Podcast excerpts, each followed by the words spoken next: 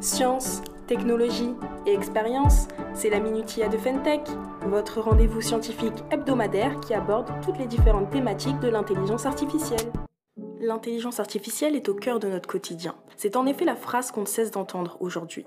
Il est vrai que cette science s'immisce dans d'innombrables domaines différents pour améliorer notre productivité ou bien tout simplement pour simplifier notre routine journalière.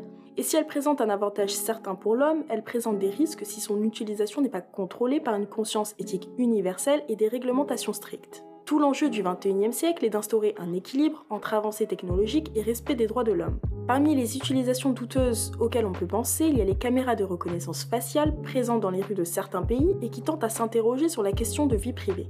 Est-ce une notion qui existe encore ou est-ce juste une notion bercée d'illusions à l'heure où toutes nos activités sont concentrées dans des bases de données, il se pose également la question de l'utilisation de ces données à des fins malveillantes ou utilisées à notre insu pour être exploitées de manière illégale et frauduleuse. Comment se protéger? Comment s'en prémunir?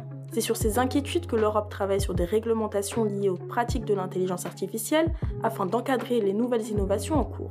Ces réglementations distingueraient quatre types d'intelligence artificielle, celle à risque minime, à risque limité, à risque élevé et celle à risque inacceptable. J'espère que ce podcast aura su susciter la curiosité de certains sur ce sujet-là. Et c'est sur ces mots que le podcast se finit. On se retrouve la semaine prochaine pour un nouveau numéro de la Minutia et n'hésitez pas à nous suivre sur nos réseaux sociaux LinkedIn et YouTube.